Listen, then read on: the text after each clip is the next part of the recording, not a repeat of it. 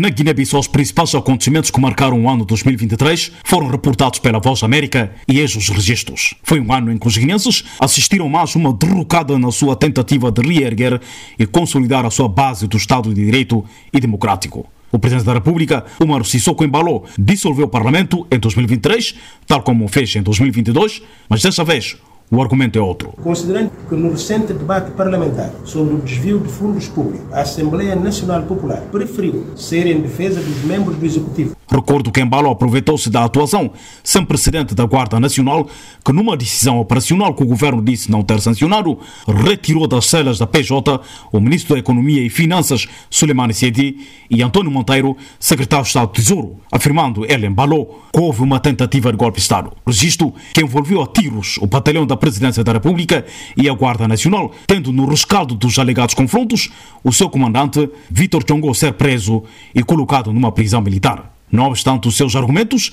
a decisão do Umar Sissoko Embalo em dissolver o Parlamento foi contestada em coro pela comunidade internacional, que falou na necessidade de respeitar a Constituição da República. Mas tudo isso faz parte do trilho do caso de pagamento de 10 milhões de dólares em dívida a um grupo de empresários nacionais através de um dos bancos comerciais do país. O ministro da Economia e Finanças, Suleiman Sedi, foi ouvido no Parlamento, em que disse não ter cometido qualquer violação procedimentais. Esse procedimento irrecorrente, inormal e habitual no Ministério de Finanças. Todavia, o ministro da Economia e Finanças não convenceu alguns deputados, tanto assim que o debate estava muito acalorado. Qualquer serviço que é presta Estado de Guiné-Bissau é pagado 6 bilhões de francos CFA. E não parece como é custa novo, e não parece como vou cometer crime. E na semana seguinte, a mando do Ministério Público, Suleiman Sedi foi ouvido e preso. 2023 ficou marcado com a realização de eleições legislativas, as quais foram ganhas pela coligação PAI Terra Ranca. Em resumo, temos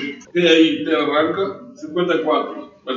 Era o presidente da CNE, Mbapikabi. Do resultado das eleições, Geraldo Martins foi indicado pela PAI Terra Ranca para assumir a liderança do governo guinense. Um enorme privilégio ter esta oportunidade de servir o meu país. Era Geraldo Martins no ato da sua primeira posse, porquanto foi impulsado no mesmo cargo pela segunda vez, três meses depois, em consequência da dissolução do Parlamento. O início da 11 legislatura, resultado das eleições legislativas, consta também do registro do ano 2023. Mas não durou muito a legislatura. Quatro meses foram suficientes para o Presidente da República fazer análises, concluir e dissolver o Parlamento. Um Parlamento dirigido por Domingos Simões Pereira. Verificado existência de coro na declarar aberto. Primeira sessão ordinária de 11ª legislatura da ANP.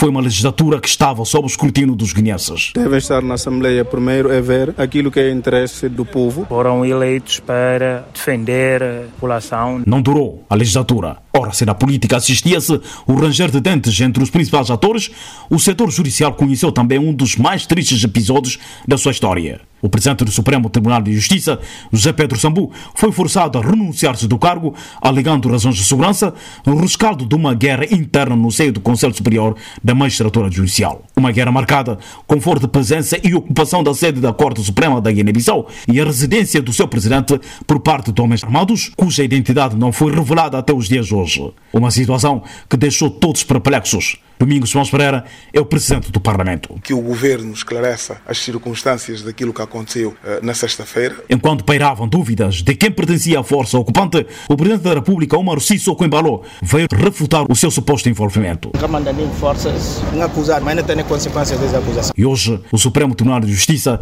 está a ser dirigida pelo seu vice-presidente, Lima Antônio André. Outra nota a registrar na Guiné-Bissau e que teve também uma marca destacável em 2023 tem a ver com a celebração dos 50 anos da independência do país. O ato teve duas dimensões. A primeira aconteceu no próprio dia 24 de setembro, com a recriação da primeira Constituinte em Boé, onde foi proclamada a independência da Guiné-Bissau. E a segunda dimensão aconteceu aqui na capital Bissau, no Dia das Forças Armadas, 16 de novembro. Com um desfile militar e notável presença de algumas personalidades estrangeiras, o Marçuco Embalo foi a figura de excelência. É com muito prazer que faço menção particular a uma personalidade guinense distinta, o general do exército Biagen Antam, chefe de Estado-Maior-General das Forças Armadas. Portanto, depois de três anos da perda de poder de compra por parte das famílias guinenses e com eleições realizadas, o governo liderado por Geraldo Martins reduziu os preços dos produtos da primeira necessidade, nomeadamente do arroz, pão, combustível e outros bens essenciais. Bambosanha é o secretário-geral da Associação Nacional dos Consumidores de Bens e Serviços. Há vantagens enormes em termos de permitir o consumidor guinense ter acesso aos bens essenciais da primeira necessidade.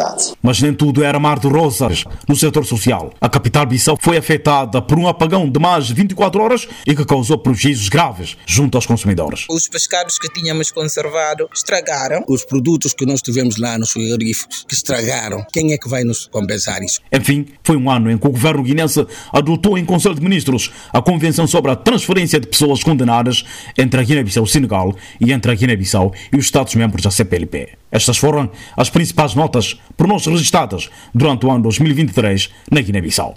Lassana Kassama, Voz América em Bissau.